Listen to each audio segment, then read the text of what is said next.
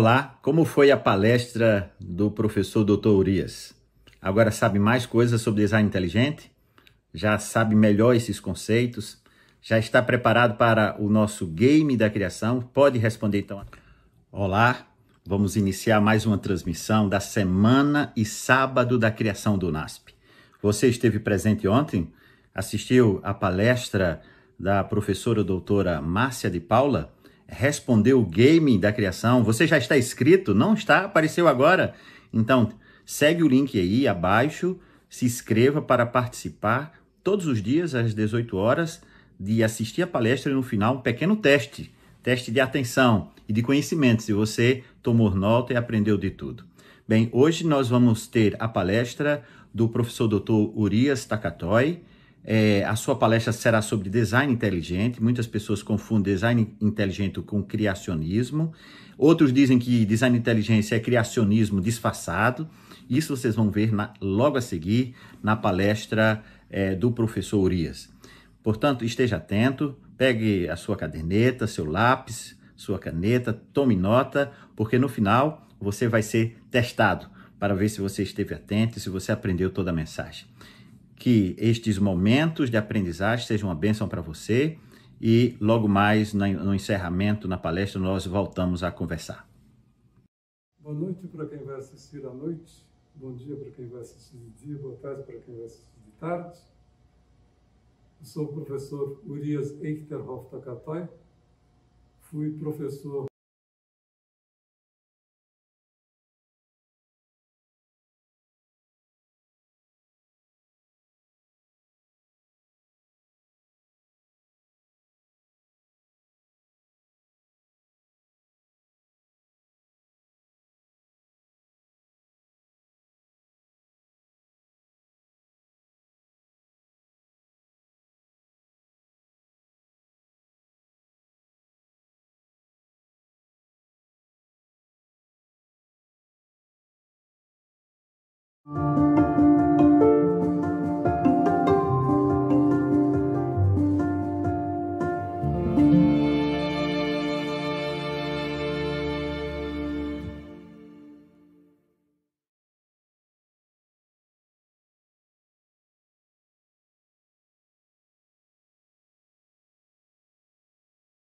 Boa noite para quem vai assistir à noite, bom dia para quem vai assistir de dia, boa tarde para quem vai assistir de tarde.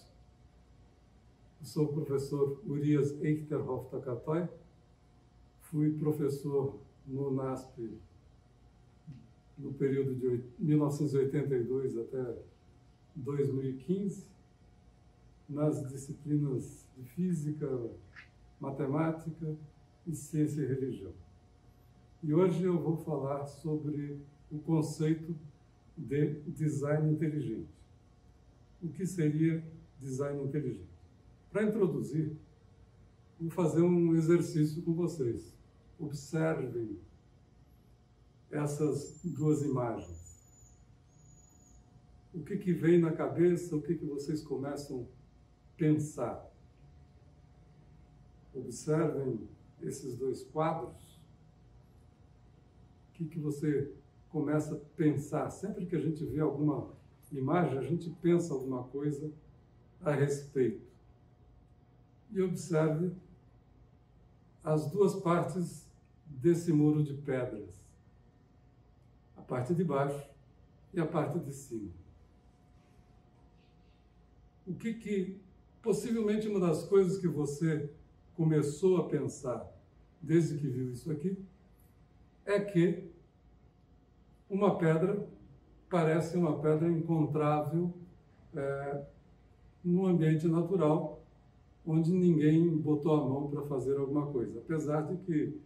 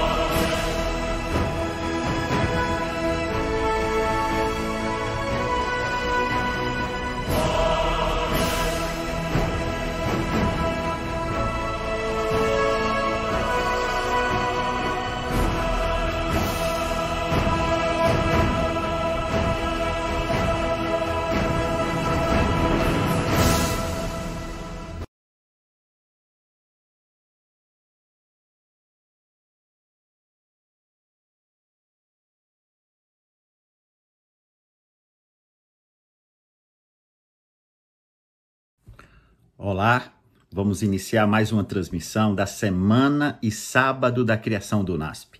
Você esteve presente ontem? Assistiu a palestra da professora doutora Márcia de Paula? Respondeu o game da criação? Você já está inscrito? Não está? Apareceu agora? Então, segue o link aí abaixo, se inscreva para participar todos os dias às 18 horas de assistir a palestra e no final um pequeno teste, teste de atenção e de conhecimento, se você tomou nota e aprendeu de tudo. Bem, hoje nós vamos ter a palestra do professor Dr. Urias Takatoy. É, a sua palestra será sobre design inteligente. Muitas pessoas confundem design inteligente com criacionismo. Outros dizem que design inteligente é criacionismo disfarçado. Isso vocês vão ver na, logo a seguir na palestra é, do professor Urias. Portanto, esteja atento, pegue a sua caderneta, seu lápis, sua caneta, tome nota, porque no final você vai ser testado para ver se você esteve atento, se você aprendeu toda a mensagem. Que estes momentos de aprendizagem sejam uma bênção para você e logo mais no encerramento, na palestra, nós voltamos a conversar. Boa noite para quem vai assistir à noite, bom dia para quem vai assistir de dia, boa tarde para quem vai assistir de tarde. Eu sou o professor Urias Eichterhoff Takatoy, Fui professor no NASP no período de 1982 até 2015, nas disciplinas de física, matemática e ciência e religião. E hoje eu vou falar sobre o conceito de design inteligente. O que seria design inteligente? Para introduzir, vou fazer um exercício com vocês. Observem essas duas imagens. O que, que vem na cabeça, o que, que vocês começam a pensar? Observem esses dois quadros. O que, que você começa a pensar? Sempre que a gente vê alguma imagem, a gente pensa alguma coisa a respeito. E observe as duas partes desse muro de pedras. A parte de baixo e a parte de cima. O que que, possivelmente uma das coisas que você começou a pensar desde que viu isso aqui, é que uma pedra parece uma pedra encontrável é, no ambiente natural, onde ninguém botou a mão para fazer alguma coisa. Apesar de que a pedra da é, esquerda parece é, uma maçã. Inclusive, no Parque Nacional de Itatiaia, ela tem o nome de Pedra da Maçã. A da direita é uma pedra também, e você percebe que alguém trabalhou a pedra com o objetivo de representar uma índia, uma mulher. Mais ou menos a mesma situação você vai perceber aqui. Ou seja, e aqui também. A parte de cima você percebe que alguém empilhou pedras de formatos escolhidos para fazer uma construção, enquanto que a parte de baixo seria uma pedra encontrada no próprio local. Ou seja, intuitivamente você, quando vê alguma coisa, você começa a fazer esse tipo de discriminação. Isso nos traz a definição de design inteligente, que seria a ideia de que é possível inferir, a partir de evidências empíricas, que certos aspectos do universo e dos seres vivos são melhor explicados por uma causa inteligente e não por processos não dirigidos, tais como seleção natural ou erosão ou coisas do tipo. E por falar em causas, os filósofos, filósofos costumam é, muitas vezes classificar as causas das coisas, e uma das classificações é assim: necessidade, acaso ou desígnio ou planejamento. O que seria um evento que acontece por necessidade? Por exemplo, eu tenho um pequeno objeto aqui na mão se eu abrir a mão, o que acontece? O objeto cai. É, mas não cai de qualquer jeito. Ele cai se você fizer medidas de, é, de, de, de posição em relação ao tempo, depois algumas contas, você percebe que ele cai com uma aceleração de 9,8 metros por segundo ao quadrado. E é interessante que isso acontece com qualquer objeto. Eu posso ter um objeto pequeno, um objeto mais pesado, e os dois caem juntos, do mesmo jeito. Pois bem, então a queda dos corpos próximos da superfície da Terra caem de um jeito específico por necessidade, porque existem leis da natureza, leis da gravidade, que fazem ele cair desta forma. Segundo tipo de causa, o acaso. Alguns fenômenos são mais são tão complexos, tantos fatores influem no, no acontecimento que você não consegue prever o resultado. E aí venho de novo com esse pequeno objeto, um dado. Se eu lançar ele ao chão, ele vai cair, vai rolar, e o, esse movimento de cair e rolar é tão complexo, depende de tanta coisa, depende de como que eu lancei, de como, como que é a superfície do chão, etc., que você não consegue prever de qual dos lados ele vai cair se eu deixo cair aqui no chão, depois de rolar eu descubro que ele caiu com a face de dois pontos para cima. Se eu jogar outra vez, vai cair de novo na mesma face? Pode ser que sim e pode ser que não. Dá para prever como será? Não, dificilmente dá para prever. Então a gente diz que fenômenos assim ocorrem por acaso. E aí vem a questão do desígnio ou planejamento. É quando uma causa inteligente faz com que a coisa aconteça ou seja daquela forma. Por exemplo, a distribuição de caracteres nesse quadro que você está vendo. Você percebe que os caracteres não foram jogados de qualquer jeito, em qualquer ordem. Por que você percebe isso? Porque você com o conhecimento que você tem da língua portuguesa, você consegue decodificar a sequência de letras nas posições que elas, tá, que elas estão e consegue é, obter uma informação a partir daquilo que você vê. Bom, você já fez o exercício de distinguir é, o que é planejado e o que poderia ser eh, do acaso ou da necessidade ao ficar observando aquele conjunto de fotos que eu mostrei no início. Mas às vezes a coisa não é tão simples, então algumas pessoas começaram a pensar em critérios para definir quando eu posso identificar que uma coisa foi planejada por uma inteligência.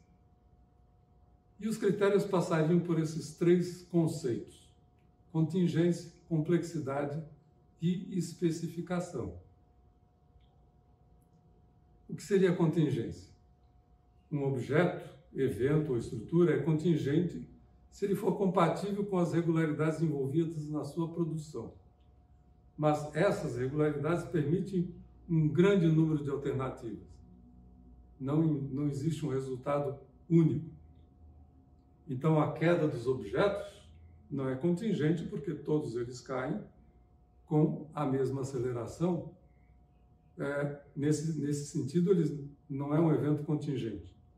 Mas a distribuição de tinta sobre uma tela já é um, uma coisa contingente, porque a tinta gruda em qualquer lugar da tela, a cor da tinta pode ser variada, então você pode imaginar quantas formas diferentes existem de distribuir tinta numa tela como essa que você vê.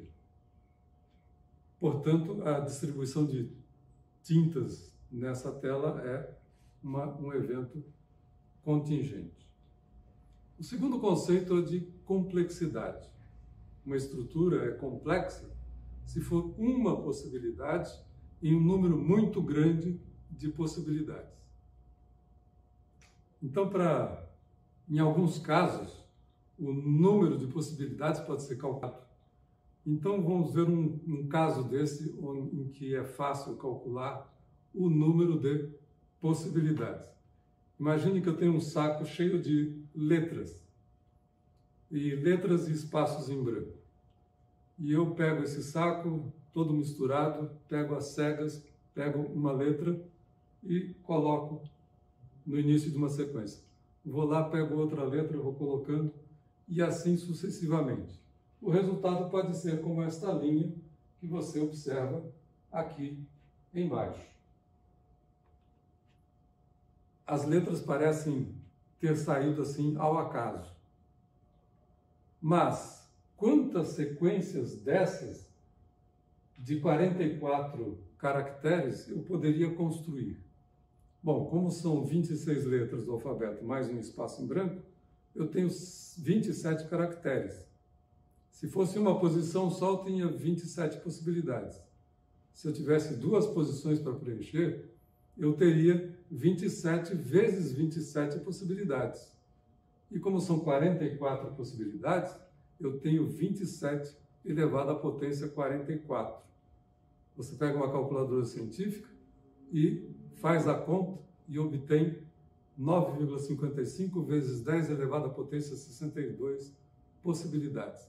Esse número é muito, muito, muito grande.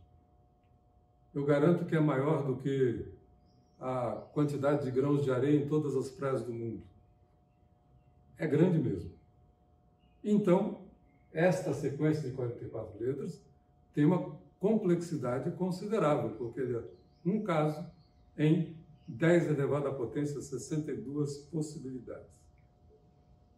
E agora vem a questão da especificação. Uma estrutura específica ou especificada, se for possível reconhecer um padrão por um critério externo a ela. Bom, isso fica um pouco mais complicado de, de entender, então vamos ao nosso exemplo de uma sequência de 44 letras. Está aí uma outra sequência de 44 letras, e tanto quanto você talvez possa observar, parece aleatório, parece não fazer sentido nenhum. Então, a pergunta: você vê um padrão? Possivelmente você vai dizer: não, não estou conseguindo ver padrão. Ah, a menos que você tenha uma mente matemática muito, muito ágil. Mas, então parece aleatório. Mas a gente pode fazer uma outra coisa. Ah, tente reescrever esta sequência de letras fazendo o seguinte: no lugar de cada letra, você põe a letra anterior na ordem alfabética. Então, antes da letra N, que começa a sequência, você coloca a letra M que vem antes do N. Antes da, da letra J, você coloca um I. Antes da letra O, você vai colocar um N. Antes da letra I, você vai colocar H. Antes da letra B, você vai colocar um A. E antes da letra A, você vai colocar um espaço em branco. E na sequência, antes da letra U, você vai colocar uma letra T. Bom, se você é daqueles curiosos que age rápido, você pegou uma folha de papel, um lápis e começou a fazer o exercício. O que, que você possivelmente vai ter encontrado? Veja, aqui o exercício está resolvido. Para aquele que fica sentado no sofá é, ou deitado na cama vendo com o celular na mão, vendo essa palestra, é, fica tranquilo que o resultado está colocado aí. Então, no lugar do N foi um M, no lugar do J um I. E o que, que apareceu? Minha terra tem palmeiras onde canta o sabiá. Tem um padrão. E se você é bom de literatura brasileira, você sabe até quem foi que escreveu isso pela primeira vez. Então, viu? Algumas coisas podem parecer não ter um padrão, mas se você estudar aquela coisa de alguma forma, você eventualmente pode encontrar esse padrão. E aí é claro que dificilmente sorteando letras eu ia conseguir um resultado desse. E aí a gente diz, este resultado tem características de ter sido planejado. Então vamos a uma revisão disso tudo. O filtro para reconhecer design inteligente. Você vai fazer três perguntas com resposta sim ou não. E a partir das respostas você vai identificar se a coisa pode ter sido planejada. Então, a primeira pergunta: você encontrou alguma coisa, algum objeto, alguma situação? Você pergunta: essa situação, esse objeto é contingente? Se for a resposta for não, possivelmente a causa para isso é a necessidade. Aquilo vai acontecer, aquilo vai ser sempre da mesma maneira. Se a resposta for sim, você tem que fazer a segunda pergunta isso é complexo? E aí, se a resposta for não, você diz: bom, então o acaso pode ser que seja a causa que melhor explica o que eu estou vendo aqui. Se a resposta é sim, você vai fazer uma terceira pergunta: é especificado? Se a resposta for não, de novo o acaso pode resolver a coisa, mas se a resposta for sim, possivelmente, com muita, quase muita certeza, é aquilo que você está observando foi planejado por uma inteligência. Vamos ver alguns exemplos do, do mundo natural. Imagine que eu é, tenha uma estrela igualzinha à nossa estrela próxima, que a gente chama de Sol e eu descubro que tem um planeta girando numa órbita quase circular em volta desse planeta, dessa estrela, é, e este planeta está girando numa órbita com um raio de 150 milhões de quilômetros. Com aquilo que eu conheço das leis da natureza, eu tenho certeza que esse objeto dá uma volta em volta da estrela em 365 dias. Esse é o caso do do objeto que gira em torno do Sol, onde a gente mora, o planeta Terra. Causa dessa movimentação da Terra, não a causa inicial, mas a causa de, de que isso aconteça dessa forma, é a necessidade. As leis da natureza fazem isso acontecer dessa forma. É, outro exemplo. Pego um dado, jogo, vejo que lado ficou para cima e descubro que caiu com 5 para cima. A, per... a pergunta é: esse fenômeno é contingente? A resposta é: uh, o dado tem seis faces, ele poderia ter caído com qualquer face para cima. É complexo? Quantas possibilidades eu tenho? Seis. Seis não é um número tão grande.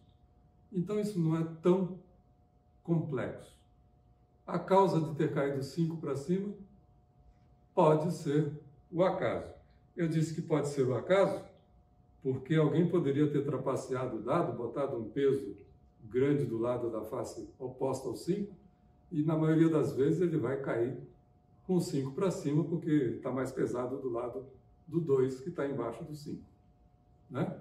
Então, o, por isso que a resposta é pode, não é obrigatoriamente ter sido o acaso. É, além do mais, eu posso encontrar o dado já parado em cima da mesa e eu não sei como ele foi parar lá. Então, ele pode ter parado com a face 5 para cima que foi jogado, então caiu por acaso para o lado 5 para cima, mas ele também pode ter sido colocado de propósito com o lado 5 para cima por alguém. Esse é outro exemplo. Tinta espalhada numa tela. Nós já consideramos esse, esse, esse resultado de tinta na tela é contingente, é complexo. Aqui a gente não vai fazer as contas de quantas possibilidades tem, porque o cálculo é muito mais complicado. É... E aí vem a pergunta: isso é específico, especificado? E aqui fica a dúvida, né? Como isso é um, um quadro abstrato, você não tem certeza se as tintas caíram assim porque alguém eh, jogou de qualquer forma, eh, sem nenhuma intenção, ou se alguém jogou mais ou menos de qualquer forma, mas com alguma intenção. Então é difícil saber se, se isso é específico. Mas quando você vê esse outro quadro, você já vê um resultado bem diferente. Você reconhece figuras humanas no quadro, você reconhece barcos, árvores, arco-íris. E se você começa a examinar com mais detalhes e, e souber quando é que isso foi pintado, de repente você começa a perceber que além de ter sido, além de ter essas características de especificado, você começa até a ler um pouco a mente do pintor, né? Você começa a perceber que de um lado ele colocou gente vestido como os protestantes, do outro lado gente vestido como os católicos e ambos buscando é, salvar almas perdidas no rio da vida ali no meio. Então a pessoa teria algum, alguma intenção político-religiosa ao pintar o quadro. Bom, e agora como é que fica quando você aplica, por exemplo, a, ao processo de construir uma proteína numa célula viva? O link que você está vendo aí, você pode anotar e depois procurar, mostra o processo em animação de computador. Para você ter uma ideia de quão interessante é esse processo. E eu vou tentar descrever de uma forma menos interessante aqui. Primeiro, o que é uma proteína? Proteína é uma molécula, em geral, muito grande, é feita por uma sequência de outras moléculas menores que a gente chama de aminoácidos e elas vêm em sequência, né? É, um aminoácido seguido de outro, de outro, de outro, de outro, fazendo uma cadeia. Posteriormente, essas, essa cadeia é, se enrola, se dobra e acaba formando um objeto é, de um determinado formato, que em geral é uma peça de uma máquina que funciona dentro da célula. Bom, como é que a célula constrói uma proteína? Primeiro tem que ter uma informação. E nos últimos, nas últimas décadas, não muitas décadas, os biólogos descobriram que essa informação está na molécula do DNA, que é muito falada, muito, muito é, mencionado hoje em dia. A molécula de DNA contém uma estrutura de açúcar, fosfato, açúcar, fosfato, açúcar, fosfato de um lado, do outro lado a mesma coisa, açúcar, fosfato, e em cada açúcar vem uma outra molécula que a gente chama de base. E são quatro tipos de base, representados pelas letras A, T, G e C. E sempre que eu tenho uma letra a de um lado, do outro tem pareado uma T. Sempre que eu tenho um T, eu tenho pareado do outro lado um A e assim por diante. Bom, então a molécula do DNA tem características de uma escrita, uma escrita feita com quatro caracteres. Para aqueles que estão se imaginando como é que eu vou poder escrever alguma coisa só com quatro caracteres, o computador que está projetando essa tela, o seu celular onde você está vendo a palestra, ou a TV onde você está vendo a, a, a palestra, tudo, ou computador, todos esses dispositivos funcionam com instruções escritas com apenas duas letras, 0 e 1. Um. Com uma sequência de 0 e 1, um, toda essa, essa esses devices que você usa por aí funcionam e fazem as maravilhas que você já tem por garantido como necessárias para você. Pois bem, e depois da informação? A informação precisa ser copiada e levada para o local onde se fabrica a proteína. E para copiar é necessário que uma máquina, também feita de proteína, se ligue a um trecho do DNA, abra esse trecho do DNA e comece copiar, comece a copiar numa outra molécula que tem características parecidas com o do DNA, mas que a gente chama de RNA. E esse RNA ainda ganha um, um adjetivozinho M antes, para dizer que ele é um mensageiro. Ele é o mensageiro da informação que está lá no DNA. Pois bem, o RNA mensageiro vai sair do núcleo da célula, onde em geral está o DNA, e vai para outra parte, onde vai se ligar nela uma outra máquina que os biólogos chamam de ribossomo. Nessa máquina, cria-se as condições para outras moléculas de RNA que têm três bases expostas façam par conforme a sequência de, de, de pares, de, conforme a sequência de bases que eu tenho no RNA. E cada três bases dessas estão associadas a um, um tipo de aminoácido específico que é transportado por, este, por essa molécula de RNA. E nessa máquina, esses, esses, eh, esses aminoácidos vão ser trazidos, vão ser conectados e ligados à sequência de, do, do, do, da proteína que está sendo construída. Muito interessante isso aí. Agora, é lógico que você já viu ah, alguns aspectos que respondem aquelas três perguntas que a gente fez, mas vamos ver só alguns desses aspectos. Né? Vamos imaginar que eu, ah, uma determinada célula precise de uma proteína feita de 100 aminoácidos. Em geral, elas precisam de proteínas com muito mais aminoácidos do que apenas 100. Para ter a informação desses 100 aminoácidos, eu preciso de um pedaço do DNA que tenha uma sequência de 300 bases, porque são três para codificar cada aminoácido. Então, primeira pergunta: a sequência de bases é contingente? A sequência das 300 bases? A resposta é sim.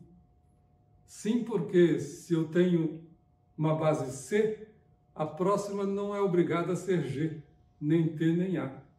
Pode ser qualquer uma delas. Então, essa sequência é contingente. Segunda pergunta, é complexa?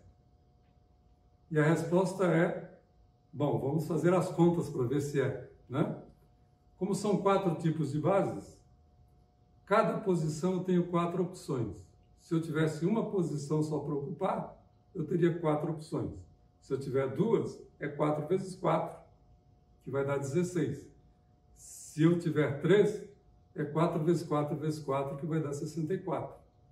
E 300 é 4 elevado à potência 300, que dá, pegue uma calculadora científica e verifique, 4 vezes 10 elevado a 180. Esse número é muito, muito, muito grande.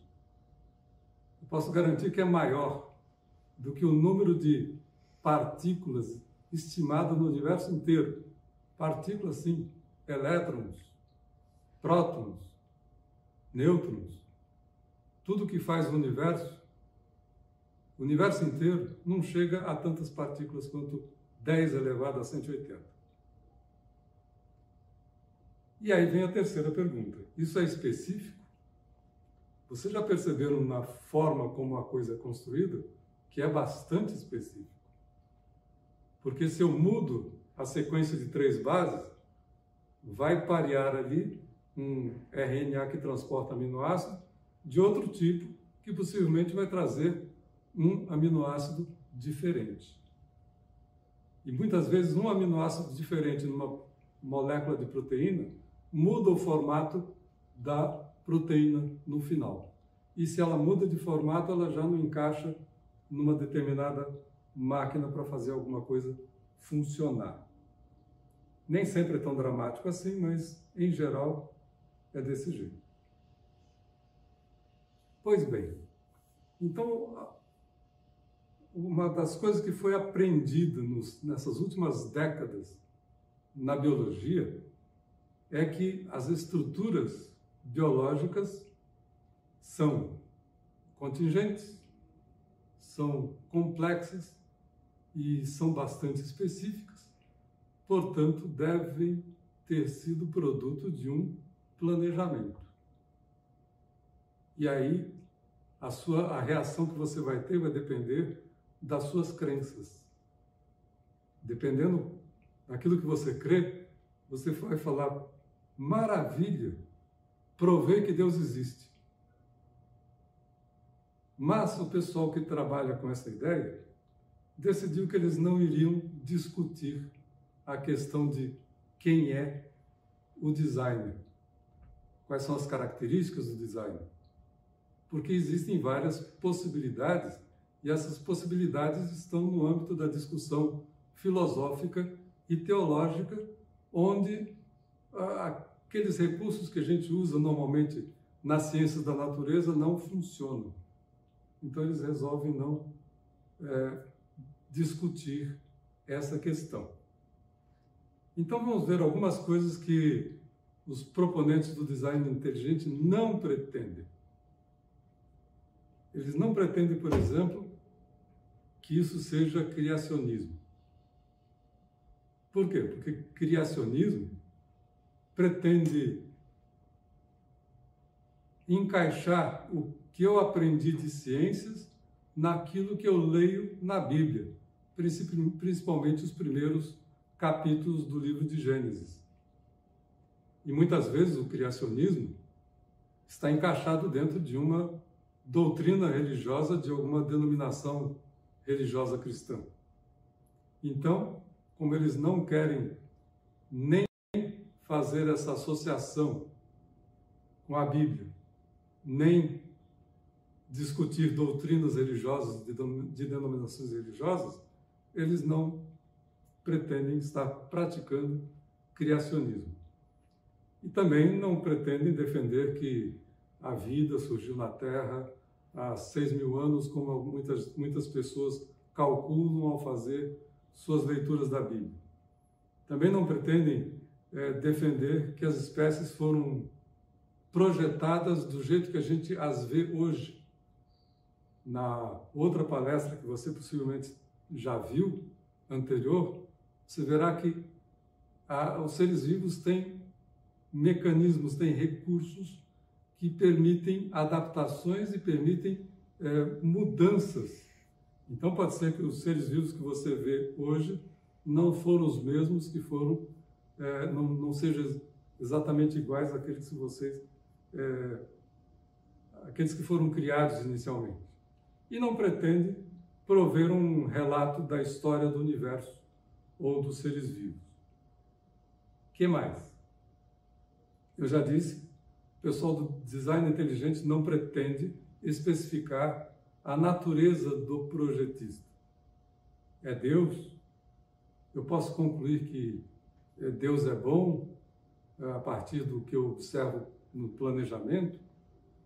É, esse tipo de discussão entraria no campo da teologia. E, de fato, houve uma época é, em que as pessoas tentaram fazer esse tipo de coisa, olhando as coisas da natureza, que são muito interessantes e muitas vezes bem causam aquele, aquela admiração na gente, é, eles procuraram usar essas observações para concluir uh, quais seriam as características de Deus. Uh, em 1802, William Paley escreveu um livro com o título de Natural Theology, Teologia Natural, né? onde ele tentava provar a unidade de Deus a partir da uniformidade de plano observado no universo e procurava estabelecer a personalidade e bondade de Deus. Bom, nesse ponto você acaba percebendo uma série de, de dificuldades. Uh, por exemplo, a teologia natural do, do, do século é, 18 e 19, ele acabou servindo não apenas para defender os, a visão de mundo cristã, mas também para promover argumentos deístas, aqueles de que Deus é um Deus que fez as coisas no, no início e deu regras para as coisas funcionarem e deixou as coisas funcionando é, por conta, sem nunca mais interferir. Isso não, não bate muito com a visão de mundo cristã.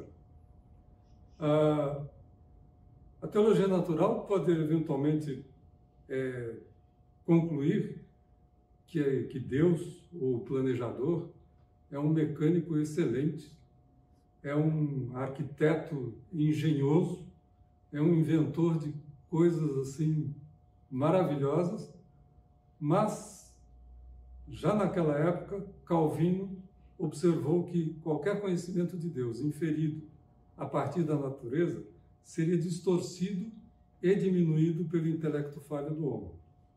E nós temos uma. Uh, uh, esse, esse, quadro aqui está para colocar que uh, quando as pessoas começaram a tentar provar a existência de Deus usando recursos é, intelectuais e da observação da natureza, muita gente acabou caindo na, mais para a descrença do que para a crença.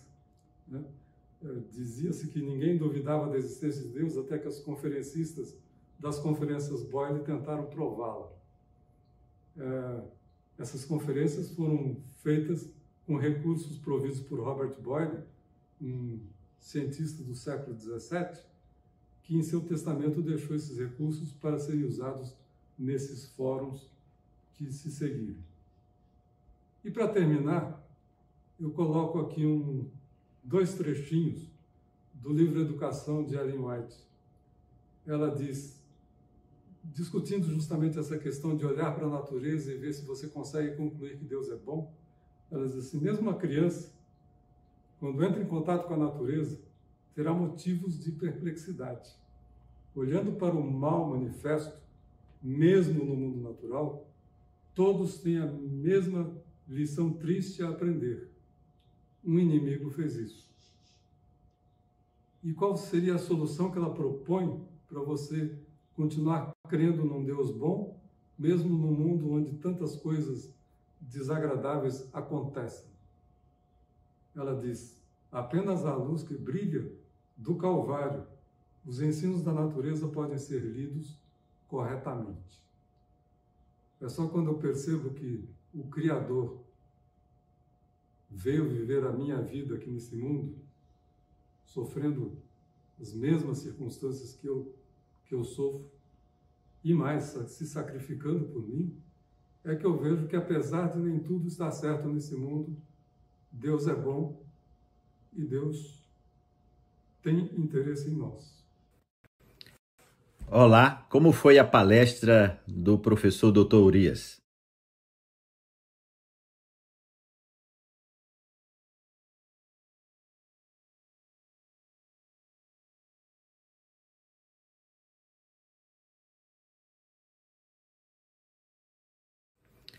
Olá, como foi a palestra do professor Dr. Urias? Agora sabe mais coisas sobre design inteligente? Já sabe melhor esses conceitos?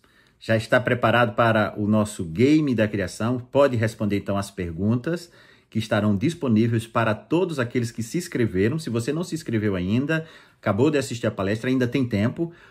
o teste vai ficar aberto por bastante tempo.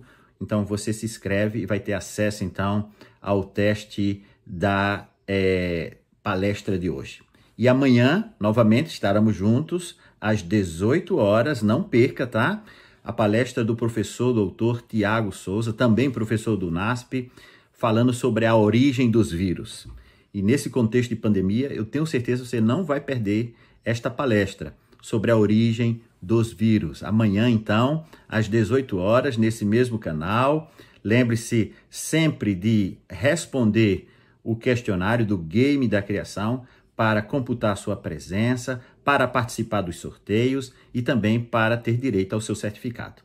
Que Deus continue te abençoando ricamente nesta semana da criação que culminará com o sábado da criação, dia 24 de outubro, onde toda a igreja adventista irá celebrar a criação, irá adorar o Criador que fez os céus e a terra e tudo quanto neles há. Uma boa noite para vocês e fiquem com Deus.